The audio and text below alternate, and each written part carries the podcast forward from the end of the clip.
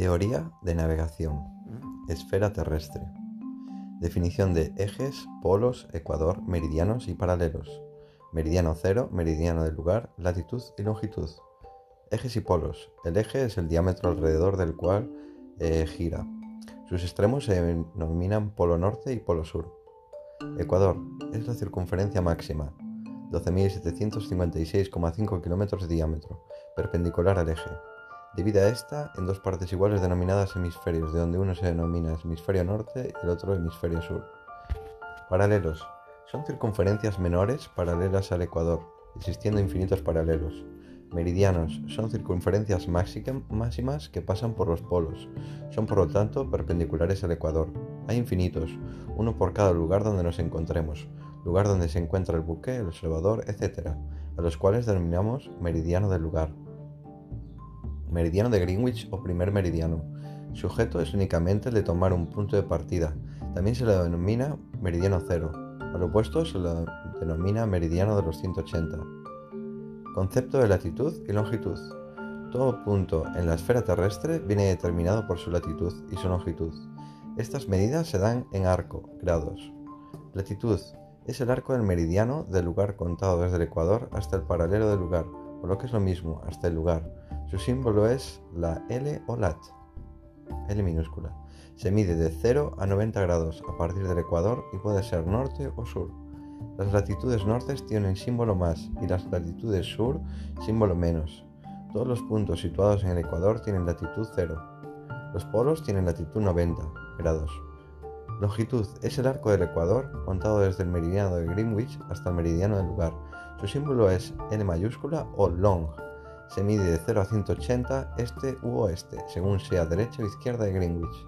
Los puntos que estén en el mismo meridiano tienen la misma longitud. La longitud de Greenwich es 0 grados. Cartas mercatorianas.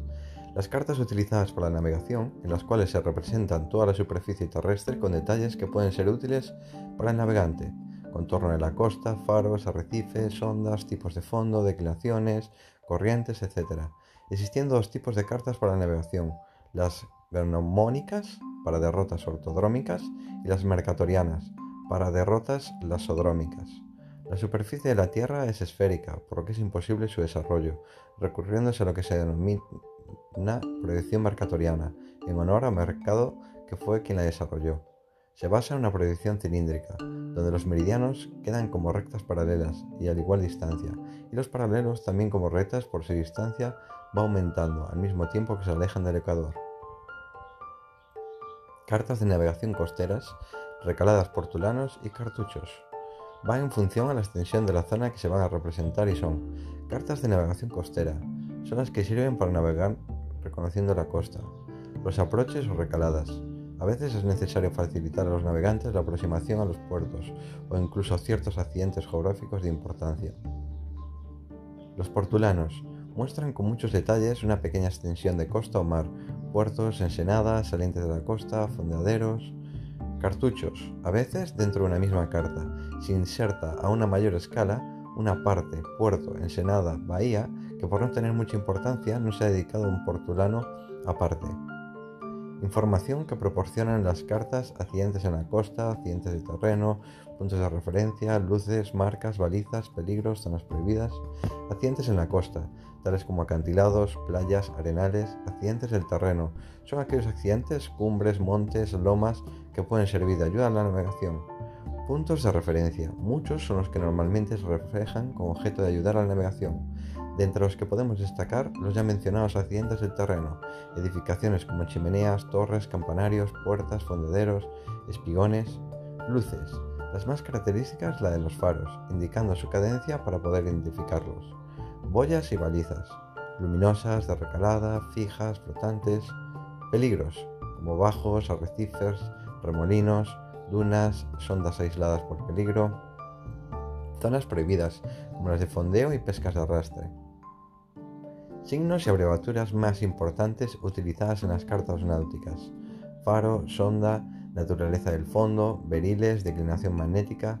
En la publicación especial número 14, dictada por el IHM, se publican periódicamente los símbolos, abreviaturas y términos utilizados en las cartas náuticas. De todos ellos destacaremos los más importantes. Faros. Son luces potentes situados en lugares estratégicos como las son las entradas de los puertos. Suelen ser edificaciones cilíndricas y elevadas que sirven para ayudar a la navegación tanto de día por su reconocimiento como de noche por su potente luz. Y las cartas, aunque no con tanto detalle como los libros de faros, vienen especificados sus características. Por ejemplo, el faro de Trafalgar señala como características del faro FI, entre paréntesis 2 más 1, 15S.22M, cuyo significado es que da dos destellos más 1 cada 10 segundos y que su visibilidad es de 22 millas. Si apareciera una cifra con la M, serían los metros de altura de dicho metro. Sondas son la profundidad expresada en metros y referidas a la bajamar escorada. Beriles son las líneas de unión con sondas o profundidades de igual medida, también llamadas líneas isobáticas. Repito, beriles son las líneas de unión con sondas o profundidades de igual medida, también llamadas líneas isobáticas. Declinación magnética. Es una leyenda situada en la Rosa de los Vientos. Informa de la declinación magnética del año de edición, así como el decremento e incremento anual para su corrección en años posteriores. Naturaleza de fondo. Se indica en ella la naturaleza fondo de manera abreviada. A arena, F fango, L lodo, ARC arcilla, CO cascajo, CA conchuela, GO guijarro, P piedra, R roca, RO rocoso, ALG algas, MA de madreporas, CL coral, E esponjas, LAV lava, VC volcánico. Publicaciones náuticas. Somera descripción de los derroteros. Guías náuticas para la navegación de recreo en libros de faros. Derroteros. Son, los, son libros editados por el Instituto Hidrográfico de la Marina, Cádiz, que abarcan las costas españolas en estos libros se encuentran datos interesantísimos para todo marino, sobre todo datos referentes al reconocimiento de las costas. Comienzan con unos resúmenes de los vientos, climas y además elementos meteorológicos de las diferentes regiones costeras, además de perturbaciones magnéticas, estaciones de salvamento, etc. También se relacionan datos de la costa como puertos, servicio de los mismos, corrientes, enfilaciones, fondeaderos, peligros, balizas, señales especiales de los puertos, incluyendo fotografías o dibujos para reflejar los perfiles, alturas y denominaciones. Guías náuticas para la navegación de recreo.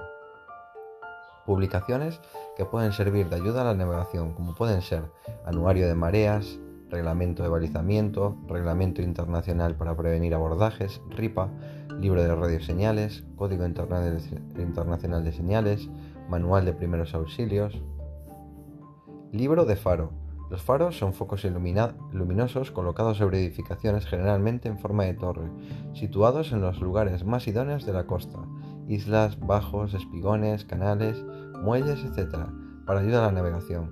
En portada vienen reflejados la parte de costa que abarca, y en sus primeras páginas explican su manejo, así como abreviaturas, tablas, etc. También vienen reseñadas las boyas y balizas, las señales de niebla. Unidad de distancia, unidad de velocidad. Milla náutica, su definición y equivalencia en metros. Se define la milla como la longitud de un arco cuyo ángulo es un minuto medio en el ecuador, círculo máximo. Es por lo tanto una unidad de distancia. Utilizando el radio terrestre en el ecuador, su equivalencia en metros es de 1852 metros. Otras medidas utilizadas en náutica son un cable, cada uno 185 metros, por lo que 10 claves cables equivalen aproximadamente a una milla. La braza equivale a 1,83 metros. El pie equivale a 0,30. Escala de latitudes y de longitudes en la carta. Se pueden observar ambas escalas, las de longitudes en la parte superior e inferior y la de latitudes de izquierda a la izquierda y derecha. Eh, formas de medir distancias en la carta. Las distancias sobre la carta se toman con un compás y se llevan a la escala de latitudes, línea de escala vertical en la carta para poder saber su medida en millas. Se procurará realizar la medida en la zona más cercana a la que se encuentra la distancia a medir. Si, deseamos medir la distancia entre los puntos A y B, en la figura que se ve, trasladamos su medida a la escala de latitudes, nunca a la de longitudes, y realizamos la medida tal como se indica en la figura.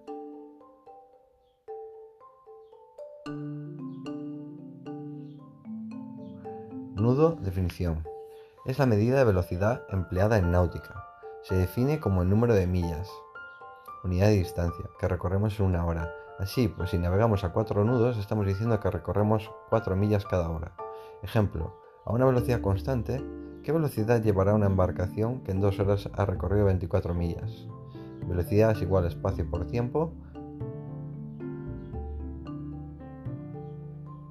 Velocidad es igual a espacio dividido tiempo. 24 entre 2 es igual a 12. Aplicando regla de 3. 2 horas, 24 eh, millas. Una hora, x millas. x es igual a 24 por 1 entre 2.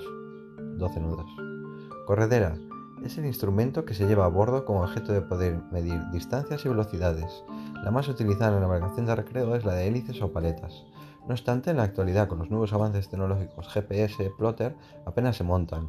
Lógicamente, al igual que otros instrumentos, la corredera está sujeta a unos márgenes de errores.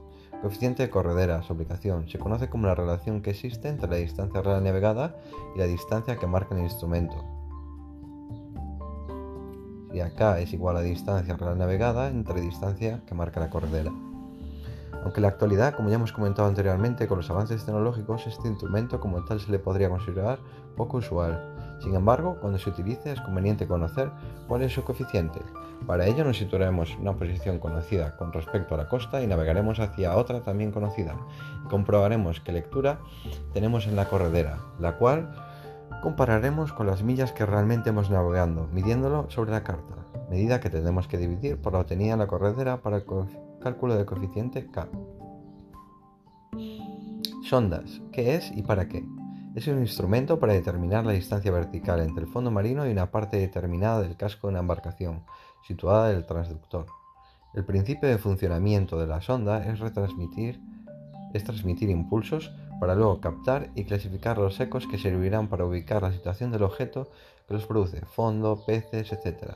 El cálculo lo realiza midiendo el tiempo que tarda en recoger el eco el transductor, siendo sus principales partes Emisor, el que produce los impulsos determinados por la frecuencia de la sonda. Transductor, normalmente en contacto con el agua, es el encargado de recibir los impulsos que previamente ha enviado hacia el fondo, los cuales regresan eco para convertirlos en señales eléctricas y enviarlos al receptor. Receptor, se encarga de amplificar los ecos recibidos y enviarlos a la pantalla. Suelen disponer de alarmas acústicas que nos advierten que hemos sobrepasado un determinado umbral, bien por efecto por defecto o por exceso, siendo útiles tanto en navegación como al estar fondeados.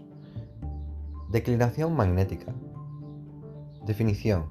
El ángulo que forma el norte magnético y el norte verdadero se le denomina declinación magnética, por lo que se puede decir que el rumbo verdadero es igual a la suma algebraica del valor de rumbo verdadero es igual a rumbo verdadero es igual a rm más entre paréntesis, menos dm. Cerramos paréntesis. rm es igual a rv más dm. Si la dm es hacia el oeste, será negativa. Si la dm es hacia el e este, será positiva.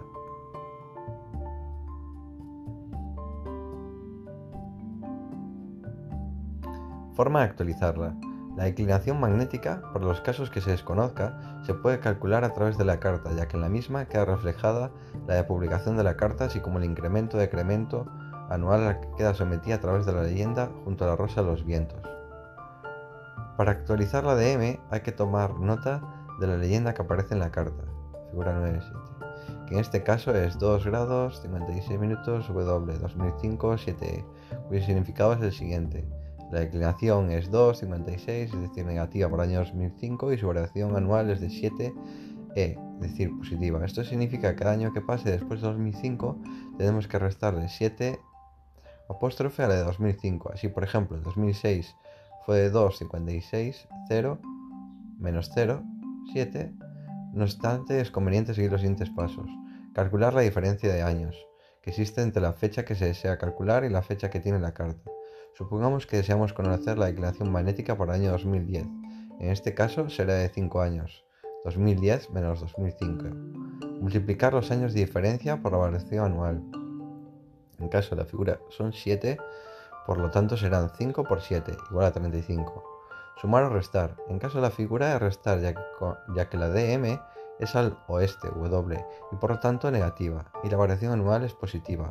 La variación sufrida durante los 5 años a la que existía en 2005, así pues 2 grados 56 apóstrofe menos 0 grados 35 apóstrofe es igual a 2 grados 21 apóstrofe W oeste.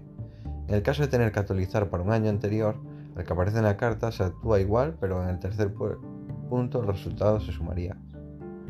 Para la realización de trabajos en carta se aproxima la m al medio grado, teniendo en cuenta que nos encontramos en el sistema sesagesimal. Así, en el ejemplo anterior, los 2 grados 21 se aproxima al 2 grados 30, lo que equivale al decimal, a 2,5. Aguja náutica. Descripción sucinta de la aguja náutica, instalación y perturbaciones. El instrumento que nos indica la, es el instrumento que nos indica la dirección en que navega la embarcación. Por lo tanto, gracias a él en todo momento podemos saber qué rumbo llevamos. Están basadas en las propiedades magnéticas que poseen los imanes de orientarse señalando el norte magnético. Está constituida básicamente por unos imanes colocados en la parte inferior de un disco llamado rosa, donde van grabados los 360 grados del horizonte. Este conjunto de imanes y rosa lleva en su centro una hendidura de forma cónica, llamada chapital. En cuyo vértice se sitúa una piedra dura vertical que es el estilo, siguiendo en la parte afilada, siendo esta la parte afilada, y dura donde se descansa el conjunto rosa de imanes, y tiene como función evitar el rozamiento y permitir el giro horizontal de la rosa, por lo que suele ser de un material duro. Todo esto va metido dentro de una carcasa llamada mortero, cerrada por la parte superior por un cristal. Cuando el chapitel gira sobre un medio en el mortero que es el aire, le llamaremos aguja seca. Mientras que si este medio es una mezcla acuosa de agua destilada y alcohol, le llamaremos aguja líquida. Lleva pintado unas líneas de fe que coinciden con las líneas de proa y popa. La estabilidad de la aguja la conseguimos con un sistema de suspensión cardán, que se ocupa de mantener la aguja siempre paralela al plano horizontal, de esta manera vemos que la aguja no es un elemento fijo al buque, sino que la aguja bascula sobre el buque para mantenerse siempre paralela al plano horizontal, además de amortiguar las vibraciones. Las agujas náuticas, para un correcto funcionamiento, deben cumplir dos cualidades esenciales, sensibilidad y estabilidad.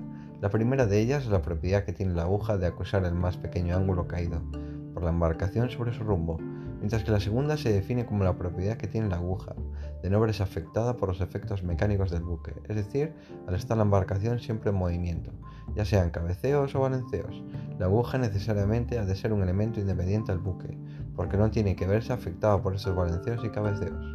Una manera de conseguir aumentar la sensibilidad de la aguja es utilizando imanes múltiples, y así conseguimos aumentar el magnetismo captado. La instalación debe ser en el eje longitudinal dentro del plano de la línea de crujía y con las líneas de fe en el sentido proa-popa para facilitar su lectura. Dentro de lo posible estará alejado de los aparatos de navegación electrónicos. Los imanes toman la dirección del campo magnético terrestre, por lo que si estos sufren cualquier alteración, se creará perturbaciones en el entorno de la aguja magnética. Estas pueden ser debidas a instalación de aparatos electrónicos en sus cercanías, instalaciones eléctricas defectuosas, burbujas de aire en el mortero, colocación en sus cercanías de teléfonos móviles, colocación en sus cercanías de herramientas metálicas, tormentas eléctricas, lámparas cercanas con demasiada intensidad. Definición de desvío de aguja. La aguja magnética deberá marcar siempre el norte magnético. Sin embargo, sufre un desfase motivado por la presencia de masas de hierro y circuitos eléctricos y electrónicos de la propia embarcación, los cuales crean un campo magnético que señala el efecto del campo magnético terrestre, produciendo lo que se denomina el desvío de aguja, el cual se define como el ángulo, que forma el meridiano magnético con el rumbo que marca la aguja.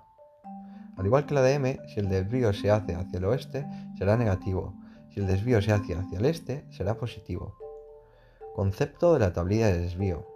El desvío varía en función del rumbo al que se navegue, por lo que se obtendría por lo que para obtenerlo, perdón, hay que consultar la tablilla de desvío, o bien conociendo la corrección total, la cual analizaremos en el siguiente apartado y la declinación magnética. RA 165 grados, desvío 00, RA 225, desvío 20, menos 20, RA 285, desvío menos 3,5. Y así vendría en la tabla. Antes de levantar una tabla, un compensador habrá intentado compensar la aguja colocando imágenes, imágenes junto a la bitácora, quedando al final los desvíos residuales, que son los que se reflejan en la tabla. La tabla indica los desvíos a cada rumbo, en incrementos de 10 grados o más grados. Cuanto menor sea el incremento, más precisa será la tabla. Corrección total. Definición. Es el ángulo que forma el norte de aguja con el norte verdadero es decir, es igual a la suma algebraica de la dm y el desvío. Corrección total es igual a dm más desvío. Repito, corrección total es igual a dm más desvío. Cálculo a partir de la declinación y el desvío. Conocía la declinación magnética a través de la carta o por ser proporcionada por el problema y conoció el desvío, bien por el dato proporcionado por el problema o bien por disponer de la tablilla de desvío, basta sumar algebraicamente ambos datos para conocer el cálculo. Así, por ejemplo, si la declinación magnética es 6nw y el desvío navegando a un rumbo determinado es de 3ne, el valor de la corrección total será corrección total es igual a dm más desvío igual a menos 6 más entre paréntesis, más 3 igual a menos 3 grados. Importante es tener en cuenta que la corrección total varía a cada rumbo, ya que aunque la DM permanece constante, el desvío dependerá del rumbo. Rumbos. Definición de rumbo verdadero, magnético y de aguja. Los rumbos se definen en función del meridiano que se tome como origen, verdadero, magnético o de aguja y la línea proa-popa del buque. Rumbo verdadero, RV. El ángulo formado por el meridiano verdadero del lugar y línea proa-popa. Rumbo magnético, RM. El ángulo formado por el meridiano magnético del lugar y línea proa-popa. Rumbo de aguja, RA el ángulo formado por el meridiano de aguja, determinado por la orientación de la aguja y que difiere del magnético por razón de los materiales magnéticos del barco, y línea proa-popa. Relación entre ellos.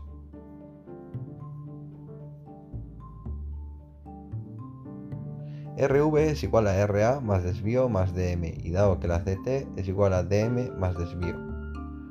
RV es igual a RA más TT, RA es igual a RV menos TT. Esto lo estoy observando de unas figuras que aparecen aquí, entonces complicado de entender por aquí. Intentaré poner estas figuras en el apartado del podcast. ¿eh? Formas de medir los rumbos, circular y cuadrantal. Circulares a partir de 0 a 360 grados y en sentido horario. Su valor es siempre positivo. Cuadrantales o por cuadrantes dividiendo la circunferencia en cuatro cuadrantes. Para evitar confusiones, los rumbos se deben decir o enunciar por cifras. Por ejemplo, 273, 273. Seguiría 273. Convertir un valor cuadrantal a circular. De grados a cuadrantales o cuadrantes a grados circulares.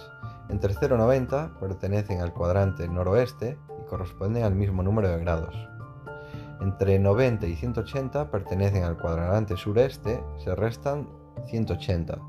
Entre 180 y 270 pertenece al cuadrante 3, SW, se le suman 180. Entre 270 y 360, que pertenece al cuarto cuadrante, norte-oeste, W, se restan de 360. Ejemplos. N45E es igual a 45e, primer cuadrante. Ese 45e es igual a 180 menos 45, igual a 135, segundo cuadrante, y así sucesivamente. Líneas de posición.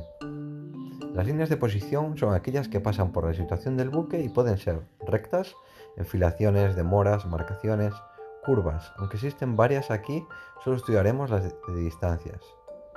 Irregulares, una de las más significativas de las líneas isobáticas, puntos de igual sonda.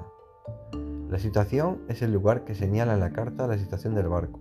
Puede ser estimada, basada en ciertos datos como rumbo, velocidad, tiempo navegado que hemos estudiado en los apartados interiores y que pueden coincidir o no con la real. Verdadera o real es donde en realidad se encuentra el barco. Se puede obtener por la intersección de al menos dos líneas de posición que se corten lo más perpendicularmente posible. Definición de enfilaciones, oposiciones, demoras, distancias y variles.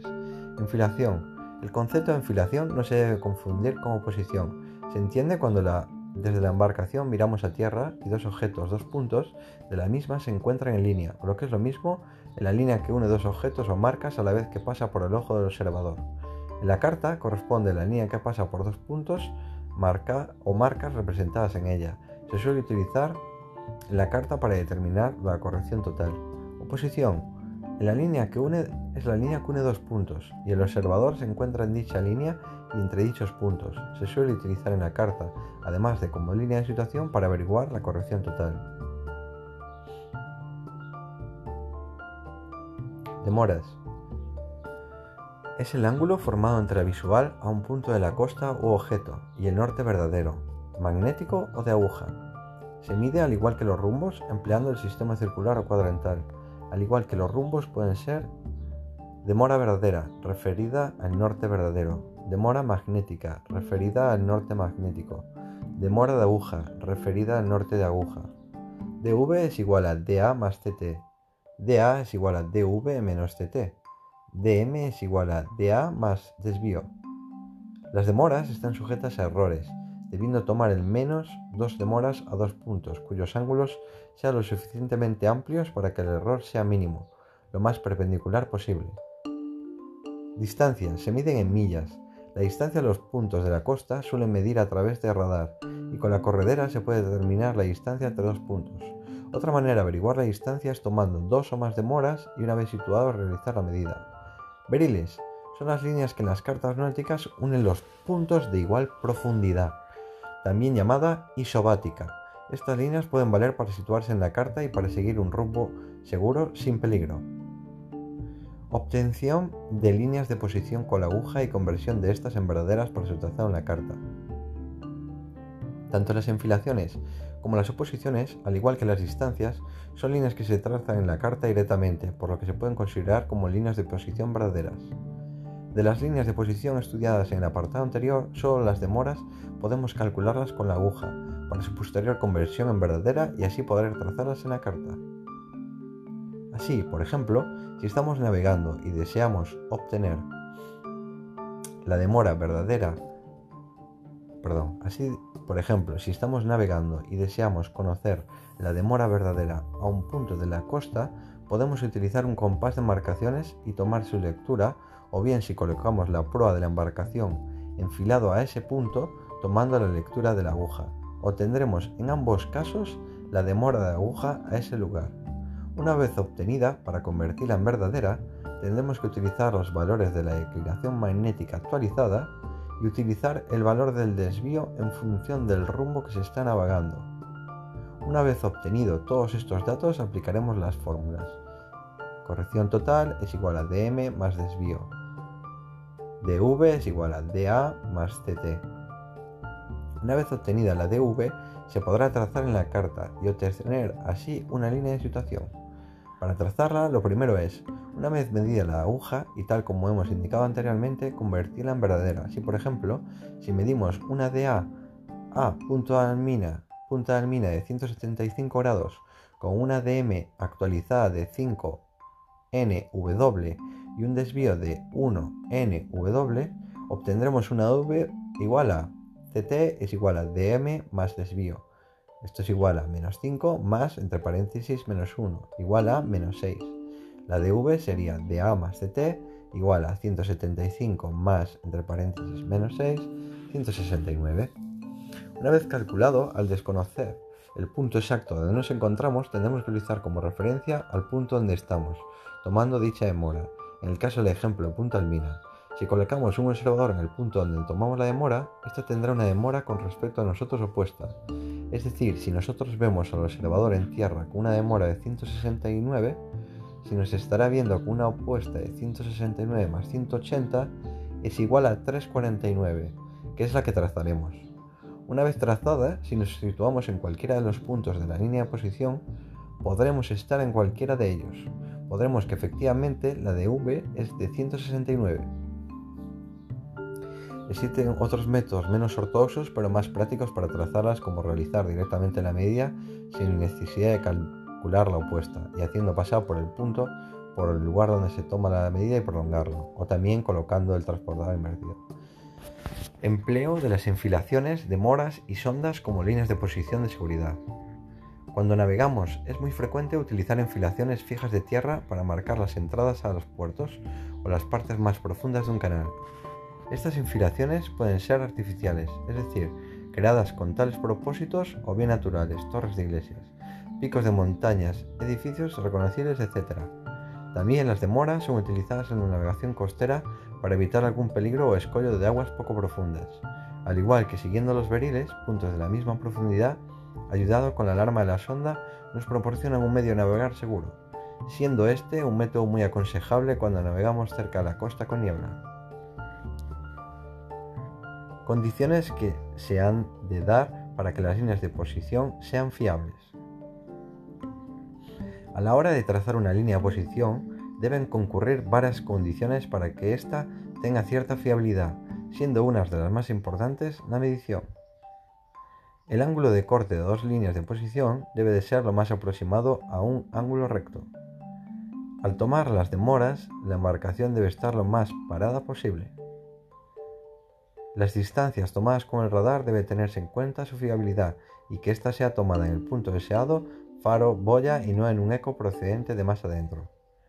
Los puntos de tierra deben ser claramente reconocibles para poder situarlos en la carta. En las infilaciones la distancia debe ser menor que la que existe entre los puntos de enfilación. Por último se debe prestar atención en el trazado sobre la carta. Marcación. Definición. La marcación podemos definirla como el ángulo que forma la línea proa-popa línea de crujía de la embarcación con la visual a un objeto. Se representa por la letra M. Las embarcaciones no deben nunca trazarse en la carta y en el caso de que queramos utilizarla como línea de situación o de referencia, la tendremos que convertir en demoras. Forma de medirla circular y semicircular. Las embarcaciones pueden ser medidas de manera circular de 0 a 360 grados, en cuyo caso siempre tendrán signo positivo, o bien también de manera semicircular, cuando se realiza una u otra banda de 180 grados cada una, siendo positivas las que se midan por el costado de estribor y negativas las del costado de babor. Relación entre el rumbo, demora y marcación. Observamos la figura, dv es igual a rv más m, cuando se marca por estribor y dv es igual a rv menos m cuando se marca por babor. Ayudas a la navegación. Marcas, luces y señales marítimas.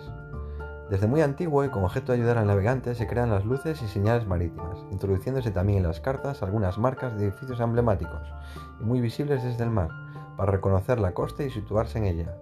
Con respecto a las luces, estas pueden ser diurnas, nocturnas y de niebla, y con respecto a las señales, pueden ser visuales, sonoras y electromagnéticas o electrónicas. Marcas. Son edificaciones en sitios estratégicos de la costa y que valen para situarse así como para identificar la costa. Al no tener luz, solo pueden ser utilizadas de día. Dentro del sistema de balizamiento marítimo también se le da el nombre de marcas, las cuales se estudiarán más adelante. Luces y señales, como ya se ha mencionado, sirven para la ayuda en la navegación. Entre ellas las más importantes son faros, torres fijas en la costa, bajos o bien en las islas. Su diferencia de día está en su color y su estructura, y de noche por las apariencias de sus luces, por ejemplo, tres destellos blancos cada 10 segundos. Farolas son faros de menor potencia, situados generalmente en los espigones de entrada a los puertos. Rompeolas, escolleras próximas a la costa, etc. Buques faros. Son embarcaciones encimas de las cuales se instala un faro. Entre los marinos se conoce como el nombre de chatas. Se utilizan generalmente en los mares del norte de Europa Occidental. Balizas. Al estar sujetas a las inclemencias del tiempo, sobre todo las flotantes, se deben utilizar con relativa precaución. Las fijas son pilares o estacas clavadas en zonas poco profundas para indicar canales o señalizar bajos. Las flotantes, también denominadas boyas, son de menor altura, aunque suelen ir dotadas de luz de corto alcance. Son muy usadas en la señalización de canales, naufragios y llevan su forma y colores de acuerdo con el sistema de balizamiento y ala. Señales sonoras son los sonidos transmitidos para facilitar una información, campana, bocina, de niebla, nautófono, tifón, silbato, etc. Radiofaros son estaciones situadas por regla general en los faros y que transmiten señales de radio para que sea captada por los receptores de a bordo, para que de esa forma puedan situarse. Mareas. Concepto y utilidad de su conocimiento. Se conocen por mareas los movimientos periódicos y alternativos de ascenso, pleamar y descenso, bajamar, de las aguas del mar. Se producen por las atracciones que ejercen sobre la capa de agua que recubre la Tierra, las masas de Sol y la Luna. Los demás astros, debido a sus grandes distancias, prácticamente no influyen. La influencia de la Luna es 2,3 veces mayor que la del Sol, a pesar de que su volumen sea 65 millones de veces mayor, pero hay que tener en cuenta que la atracción es inversamente proporcional al cuadrado de la distancia, con referencia al movimiento. Son vertical, se denomina creciente o que sube y menguante o que baja, y lo referente a su altura. Horizontal o corriente marea, se denomina flujo marea entrante y reflujo, marea saliente o vaciante, alcanzando su mayor velocidad de corriente a mitad de su periodo. Entre ambas existen unos minutos en que la marea está parada y en el momento en que comienza a bajar o subir o bajamar se lo denomina repunte. Su conocimiento es de suma importancia, ya que con los cálculos necesarios conoceremos en todo momento el agua que tenemos bajo la quilla y así evitaremos paradas involuntarias que puedan afectar a la seguridad de la embarcación. Referencia de las sondas. Cero hidrográfico, sondas en bajamar escorada, amplitud de la marea, duración de la marea. Cero hidrográfico. Aunque, este concepto es algo más complejo, podemos definir al cero hidrográfico o datum el nivel o altura que se especifica en las cartas náuticas españolas, sonda, que siempre estarán referidas a la bajamar escorada. Bajamar escorada se podría definir como la bajamar más baja de todas las épocas, siendo esta la que está referida a todas las cartas españolas. Amplitud de la marea. También se denomina carrera de la marea, y es la diferencia de altura entre los niveles de la pleamar y la bajamar en una marea predeterminada. Esta amplitud varía para un mismo lugar en función de la posición del Sol y de la Luna con respecto a la Tierra, llegando a su máximo cuando ambos están en la línea recta, o sea, cuando se encuentran en conjunción o oposición, luna nueva o luna llena, las denominadas mareas vivas, cuando la luna se halla en cuarto creciente o en cuarto mengante, es decir, cuando el Sol y la Luna forman un ángulo recto con la Tierra, las atracciones se contrarrestan al máximo y dan lugar a las mareas muertas. Duración de la marea. Es el tiempo que transcurre entre una pleamar y una bajamar.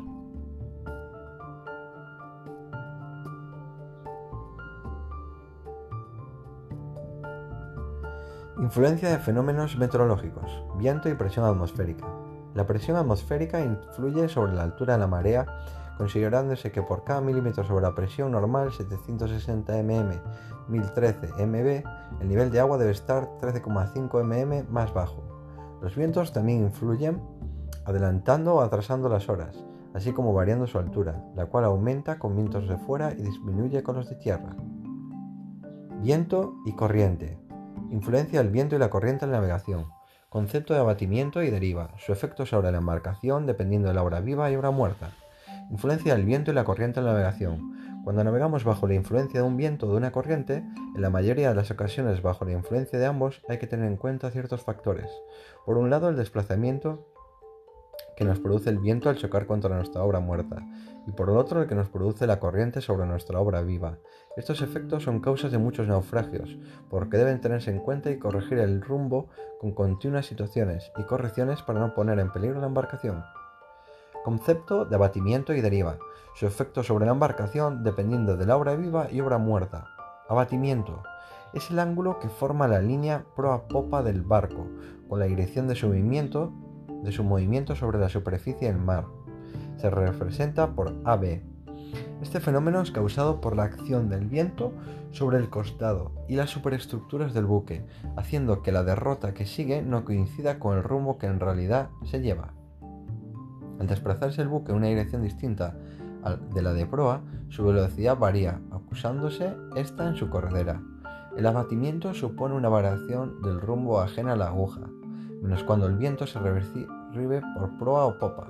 Este rumbo que realmente lleva el buque y que se denomina rumbo de superficie es el ángulo que forma la dirección de su marcha con el meridiano verdadero del lugar. Los abatimientos a babor son negativos, mientras que si son a estribor, positivos. Se deduce que RS igual a RV más abatimiento, más menos abatimiento. Una manera práctica de conocer el abatimiento es situar sobre el transportador el portaminas, bolígrafo, etc., señalando con un extremo el mismo el rumbo de la superficie calculado. A continuación empujamos el portaminas en función del rumbo del viento. Hay que recordar que el viento es de donde viene y no hacia dónde va, por lo que en nuestro ejemplo tenemos que desplazarlo desde el este. Aquí había un ejemplo, o sea que no merece la pena que siga contando esto. Eh, deriva. Cuando se navega en el seno de una corriente, el buque sigue una derrota resultante por una parte del rumbo y de su velocidad, y por otra la de la velocidad y rumbo de la masa de agua en la que flota y la transporta. A este resultante se denomina rumbo efectivo y esa velocidad, velocidad efectiva.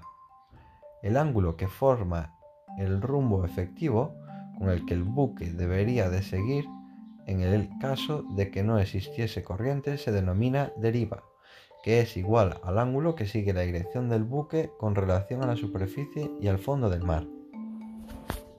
Y ahí hemos acabado.